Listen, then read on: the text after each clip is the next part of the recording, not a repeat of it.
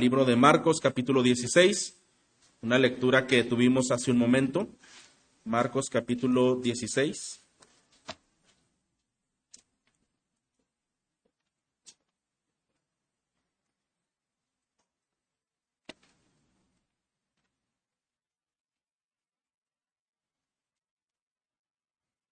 Se han leído todo este capítulo y solamente quisiera invitarle a que leamos hasta el versículo 8 para recordar este relato y voy a leerlo yo.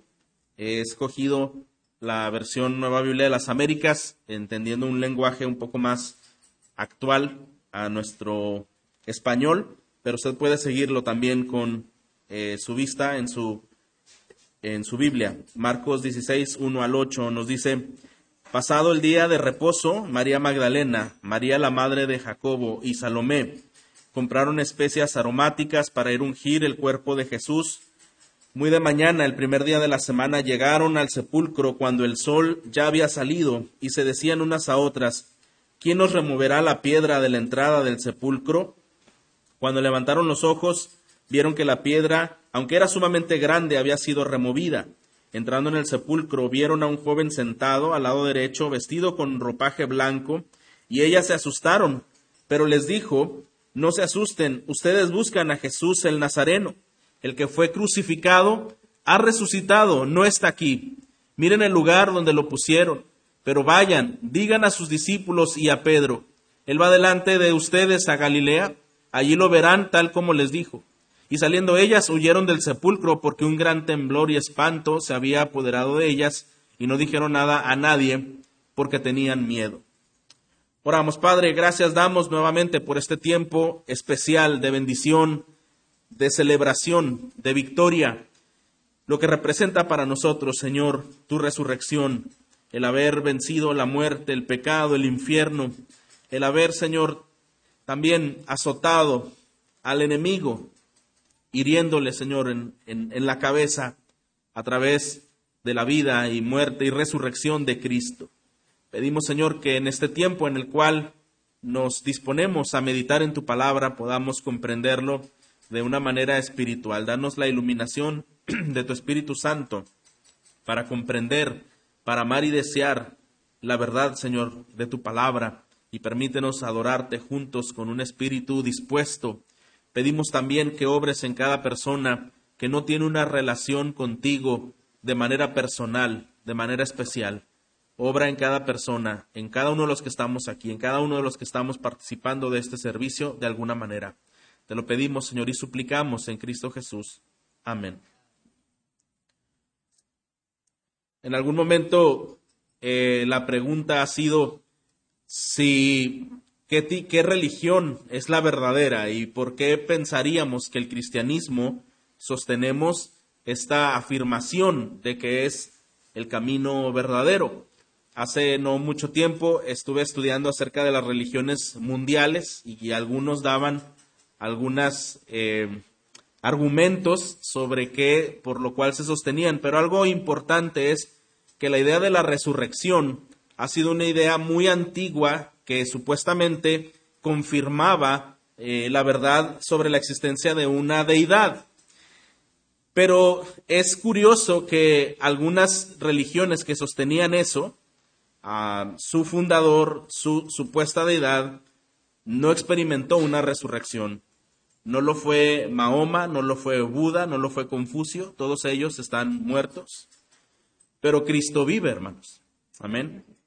Y esta es la prueba tangible de la naturaleza divina de Cristo como Hijo de Dios enviado por el Padre para llevar a cabo sus planes y estos planes de redención restableciendo su reino.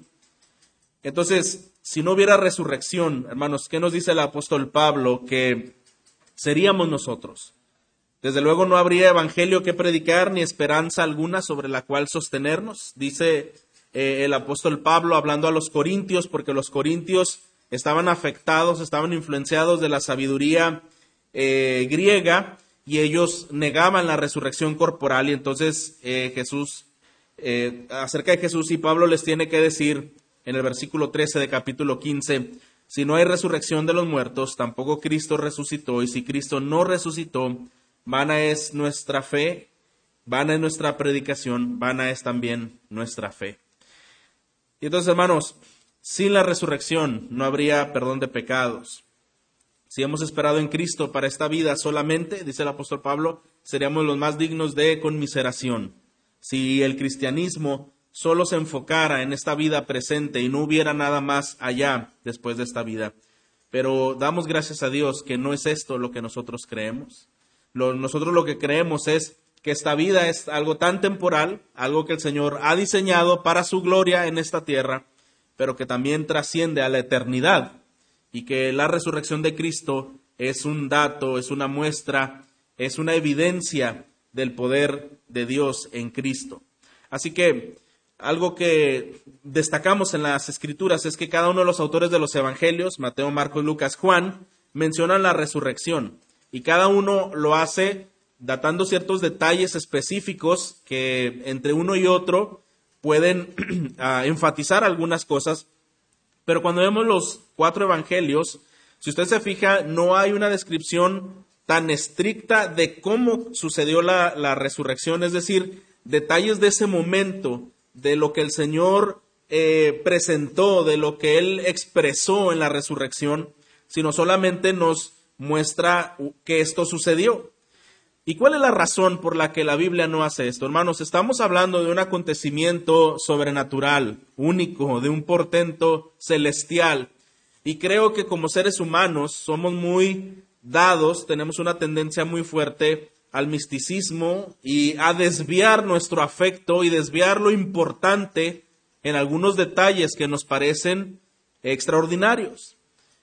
Y pudiera ser que estuviéramos concentrándonos en un hecho solamente por el hecho, más que en lo que esto representaba, más que un, cumplimiento de una promesa, una promesa cumplida.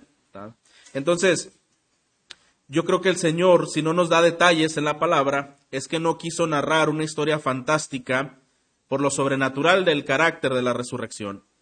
Pero los autores sí quisieron enfatizar esta verdad y sus implicaciones más que en describir lo espectacular del evento. Y hoy yo quiero, eh, tomando como base esos versículos que se leyeron, los primeros versículos de este capítulo 16, para ver algunos detalles. Yo quisiera que a través de estos detalles pudiéramos nosotros encontrar la enseñanza que el Señor quiere mostrarnos. Y mire, primero, en el versículo 1, nos dice que había pasado el día de reposo.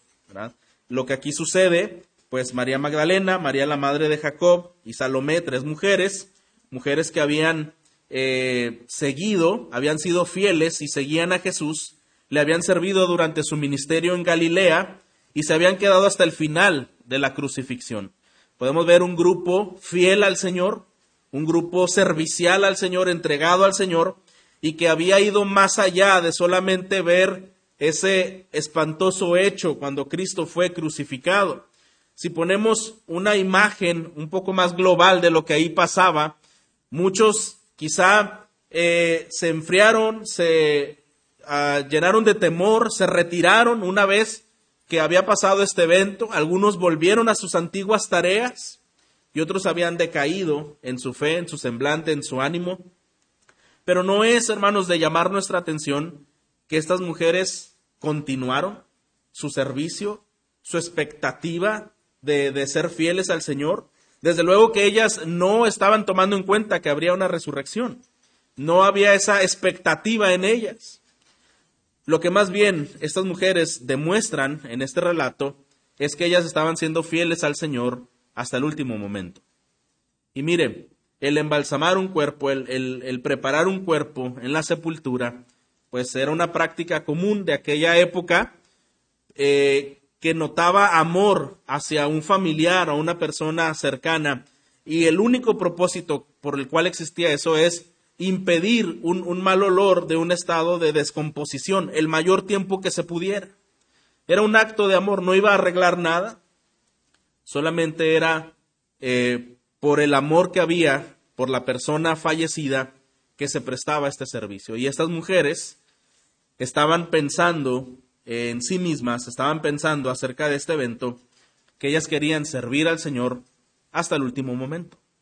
eh, sin esperar, sin saber acerca de la resurrección. ¿Qué nos dice aquí eh, este texto? Dice que pasado el día de reposo.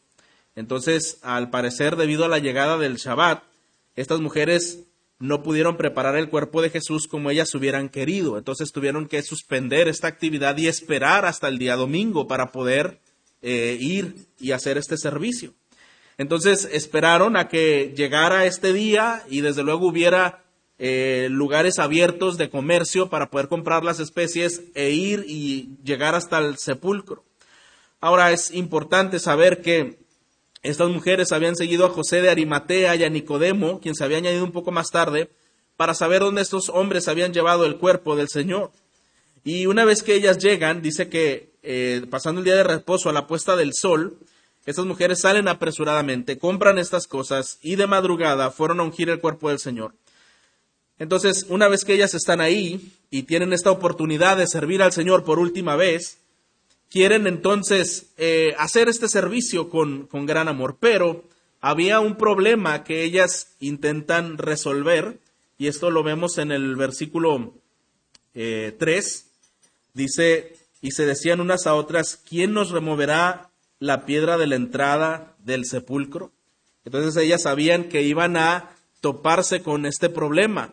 Había sido colocado en en el sepulcro una roca enorme, ¿verdad? Y esto impedía que se tomaran el cuerpo de Jesús, los seguidores de Jesús, y después dijeran, bueno, él resucitó cuando realmente lo habían quitado de ahí. El gobierno romano se había asegurado de que esto no pasara y e incluso había guardia afuera del sepulcro. Por todas partes ellos habían escuchado lo que el Señor había dicho, que tres días después edificaría ese templo y quizá algunos habían comprendido lo que él estaba diciendo, lo que él quería comunicar y por todas partes ellos querían evitar que hubiera eh, una falsedad respecto de la resurrección, algo tramado por los seguidores de Jesús. Pero contrario a eso, hermanos, si pudiéramos meditar un poco cuál era la actitud de los discípulos, y lo vamos a ver en lo que se, ha leído ya, es que ellos no estaban pendientes de, de un evento diferente después de la muerte de Cristo. Como mencioné hace un momento, algunos estaban en sus antiguas tareas, otros sí estaban en una reunión, pero no estaban pendientes de ello, todavía intentando asimilar y sobreponerse de lo que había ocurrido algunos días antes. Por eso es que cuando la Biblia menciona detalles y menciona personas, mencionando sus nombres específicamente, ahí hay algo en lo cual importante que el Señor nos quiere decir. Y no son los discípulos los que están ahí pendientes, sirviendo al Señor aún en su muerte después de ello. Son estas mujeres que habían sido fieles durante todo el ministerio del Señor Jesús hasta el último momento. Habían sido estas personas. Y estas eh, mujeres, una vez que estaban allí, amando al Señor, eh, al punto de no tener reparo, identificándose con Él en un momento tan inapropiado, en el aspecto de tener que llegar y hacer este servicio a Él, pese a que eh, Roma había declarado a Jesús como uno de los peores criminales, y aun cuando muchos de sus seguidores se habían retirado, solamente disfrutaron de los placeres de su ministerio cuando estuvo eh, predicando, enseñando, sanando, pero no obstante estas mujeres que aún lo amaban, estaban allí. Y Dios recompensó esta fidelidad al escogerlas como las primeras testigos oculares de su resurrección. Quiero en este aspecto hacer como un pequeño paréntesis y decir algo, hermanos.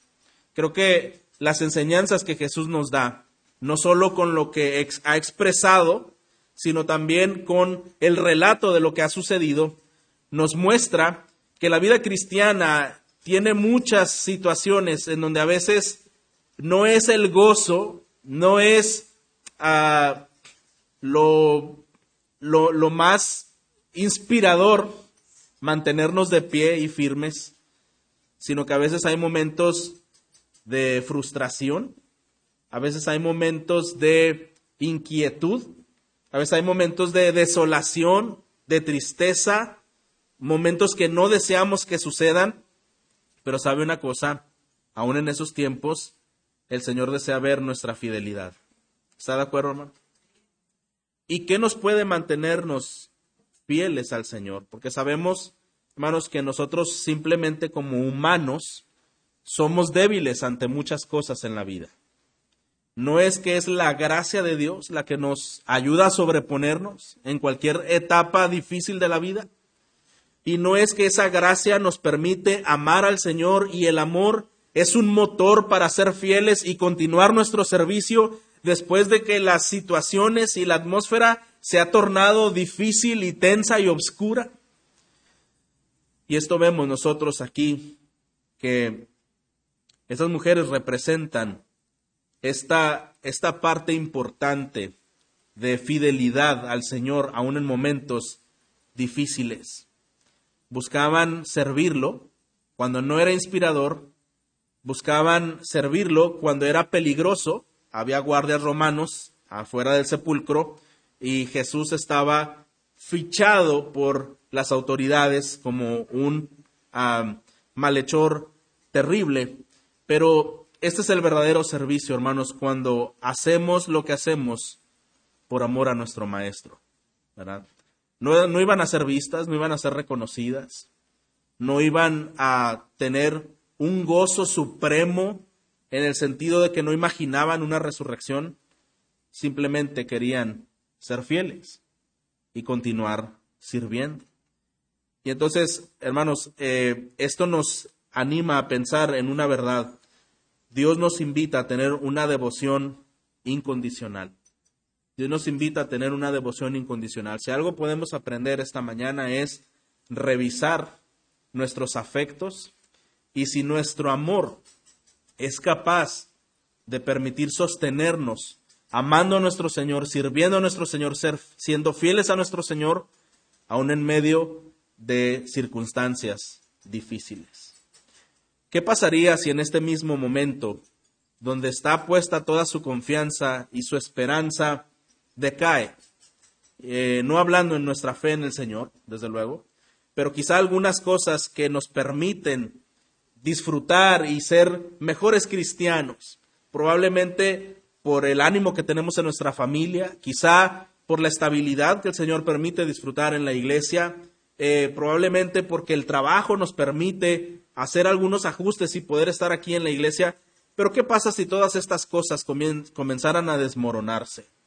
Todavía estaría por encima de todas esas circunstancias nuestro amor y nuestro deseo por el Señor que nos permitiría mantenernos firmes ante todas estas cosas u otras cosas más graves que pudieran pasar.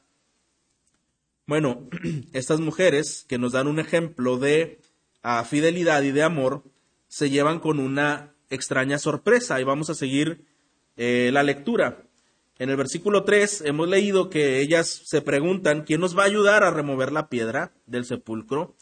Y dice en el versículo 4, cuando levantaron los ojos, vieron que la piedra, aunque era sumamente grande, había sido removida.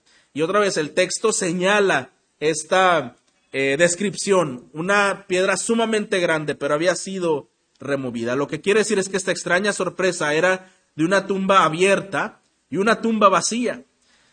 Pilato había mandado asegurar el sepulcro a petición de algunos que habían escuchado acerca de la posibilidad de la resurrección. Y como mencioné hace un momento, ellos querían asegurarse que no fuera un truco. Pero, ¿qué nos dice también Mateo 28, 2? Nos dice que hubo un gran terremoto porque un ángel del Señor descendió del cielo y removió la piedra. Entonces, la pregunta era, ¿quién había removido esa piedra?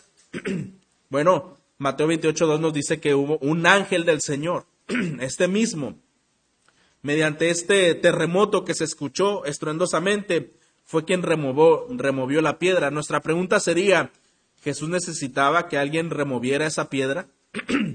no en los versículos posteriores que ya se leyeron, Jesús llega donde los discípulos están encerrados, con las puertas cerradas, por temor a ser encontrados por los romanos, eh, por las autoridades, y entonces estaban a puertas cerradas y de pronto vieron a Jesús ahí y desde luego no nos dice que haya tocado la puerta, entonces el Señor pudo haber entrado, no había ninguna, ningún obstáculo para que él pudiera estar donde él quisiera estar, pero ¿por qué entonces alguien tuvo que remover la piedra?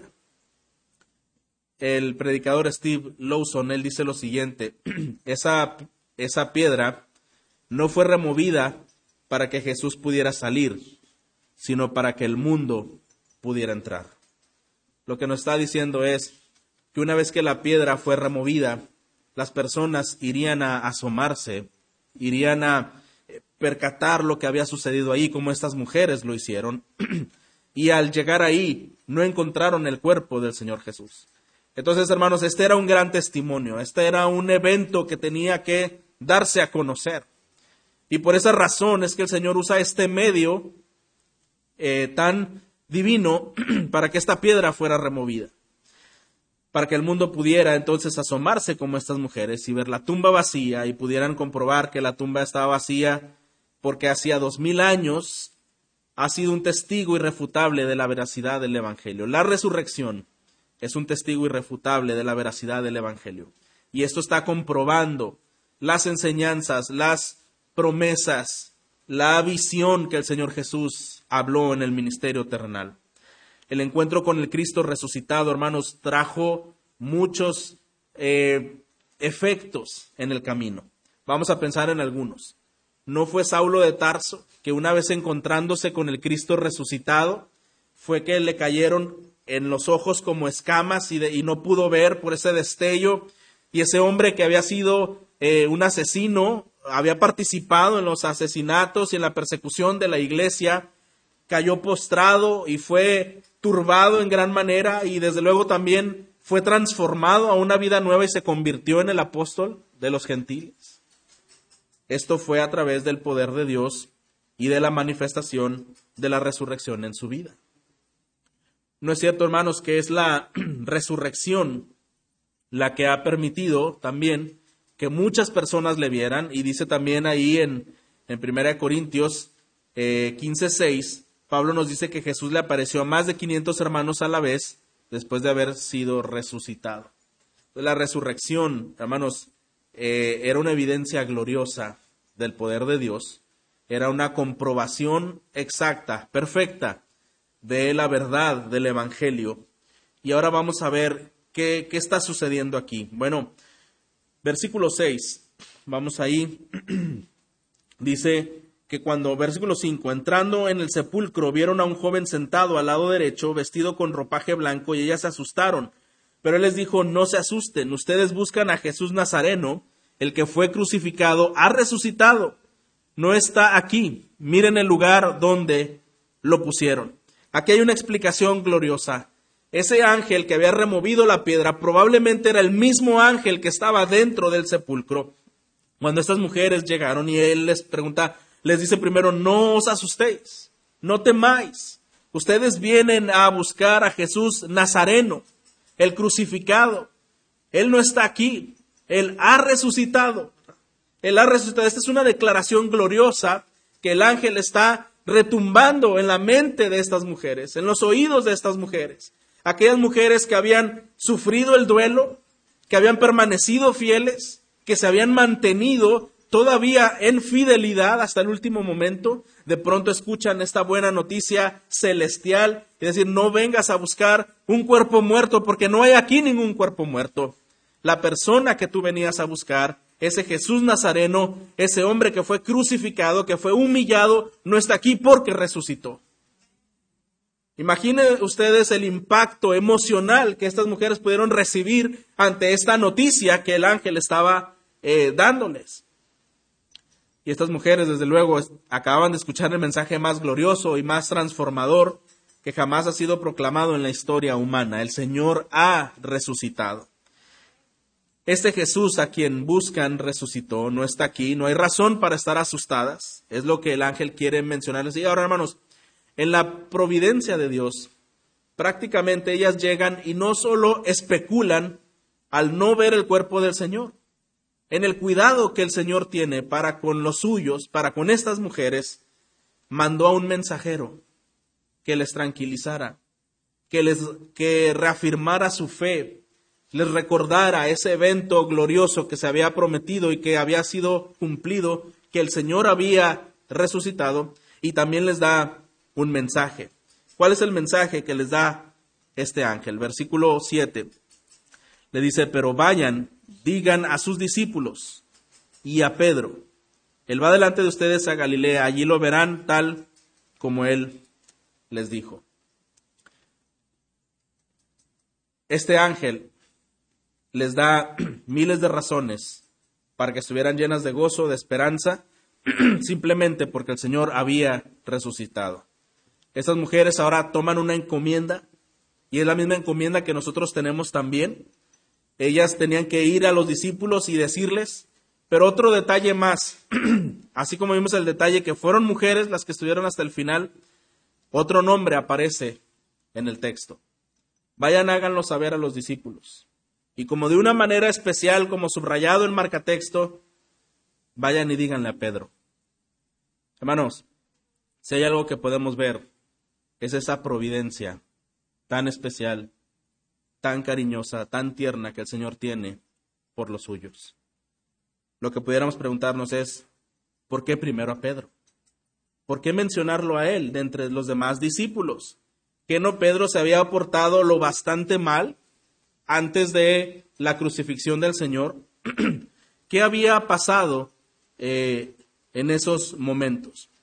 Bueno, días antes, en Mateo, eh, perdón, en, en Marcos 14, 27, vamos ahí a buscarlo un momento.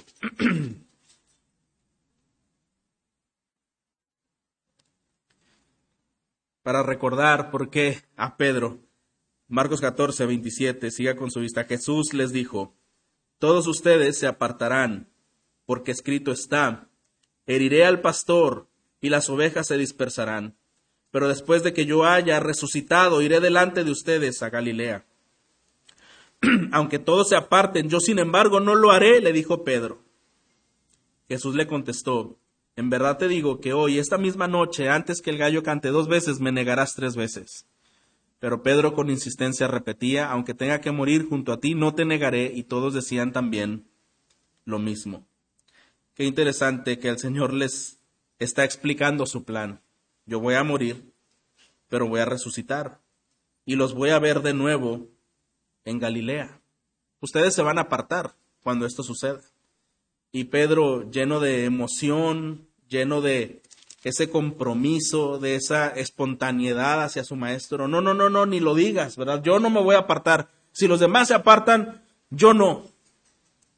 Y diríamos quizá, ay Pedro, ¿verdad? ¿Cómo te gusta meterte en camisa de once varas y decir cosas que no vas a poder cumplir?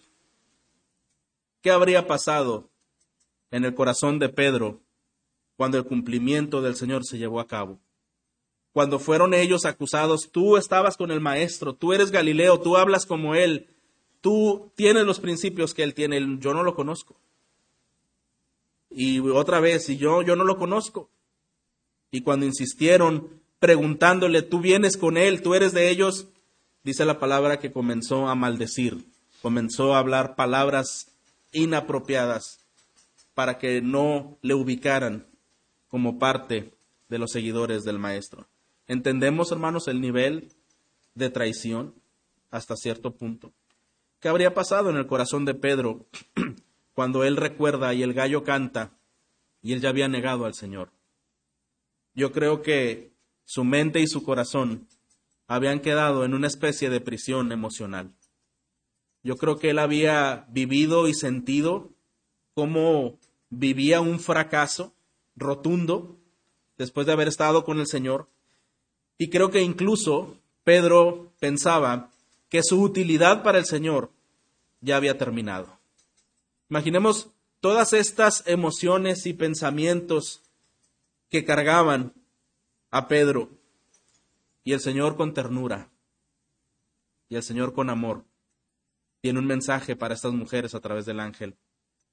Avísale a los discípulos que Cristo resucitó y díselo a Pedro de manera muy especial. Y pensemos la alegría y pensemos la luz que esto pudo traer a la vida de este discípulo, quien fue después uno de los más grandes apóstoles en la iglesia primitiva, quien pronunció un discurso donde por lo menos más de tres mil personas fueron convertidas en una sola predicación. Lo que esto significa, hermanos, es que el Señor le está diciendo, está mandando decir a Pedro, tu ministerio aquí no terminó. Tu utilidad no es que ya no es eficaz. Esto apenas va a comenzar. Esto apenas va a iniciar a través de lo mucho que yo haré a través de tu vida. La vergüenza, la culpa, la decepción de sí mismo, una sensación de fracaso rotundo y el término de sutilidad para el Señor por su negación que había en Pedro, Jesús quiso asegurarse de que Pedro entendiera que su utilidad para la obra de Cristo apenas comenzaría, que su pecado había, había sido perdonado y su fracaso no lo definía, que el Señor es un Dios de segundas oportunidades. Hermano, y hoy mientras usted y yo estamos aquí escuchando este mensaje, no, no es cierto que a veces el Señor cuando habla nuestras vidas a través de la palabra, el Espíritu Santo parece ser tomar una porción específica que llevara un énfasis, decir, dile a Iván, dile a, Luisa, dile a Carmen, dile a Adolfo, Esto es lo que yo quiero hacer. Y no es cierto que el Señor habla con un énfasis a nuestra vida, eh, teniendo cuidado y ternura y compasión, con un entendimiento soberano de lo que está pasando. Eso es lo mismo que ocurre aquí. Quizá este mensaje está siendo dirigido soberanamente, de manera entonces, hermanos, muy especial para alguno de los que esta mañana se encuentran aquí. La resurrección es un evento glorioso para todo creyente, hermano, pero la resurrección es un evento glorioso para tu vida, para ti mismo, para ti en lo personal, para ti en lo particular.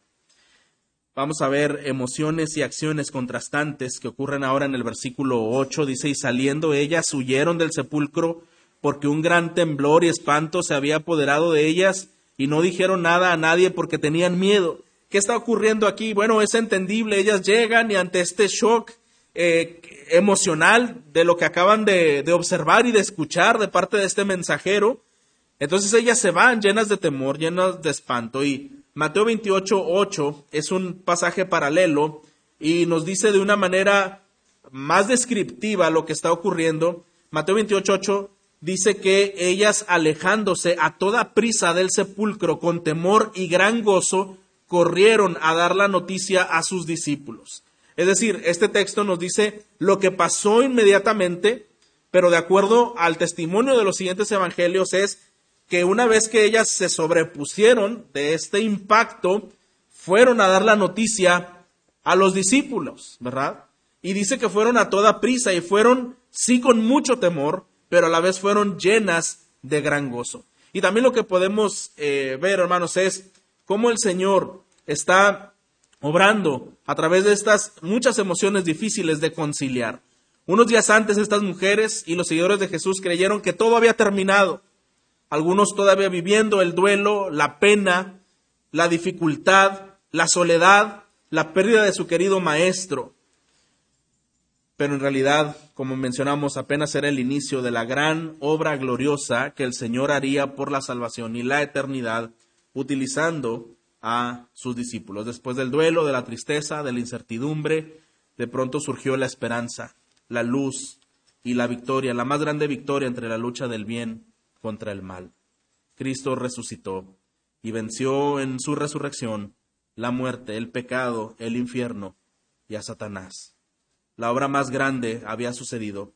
La confirmación, hermanos, de nuestra fe gloriosa en Jesucristo como nuestro Salvador y como nuestro Rey, que regresará, que enjugará toda lágrima, y nos gozaremos en Él para siempre, porque eh, los que en Cristo mueren resucitarán como Él resucitó. Esta es nuestra esperanza gloriosa.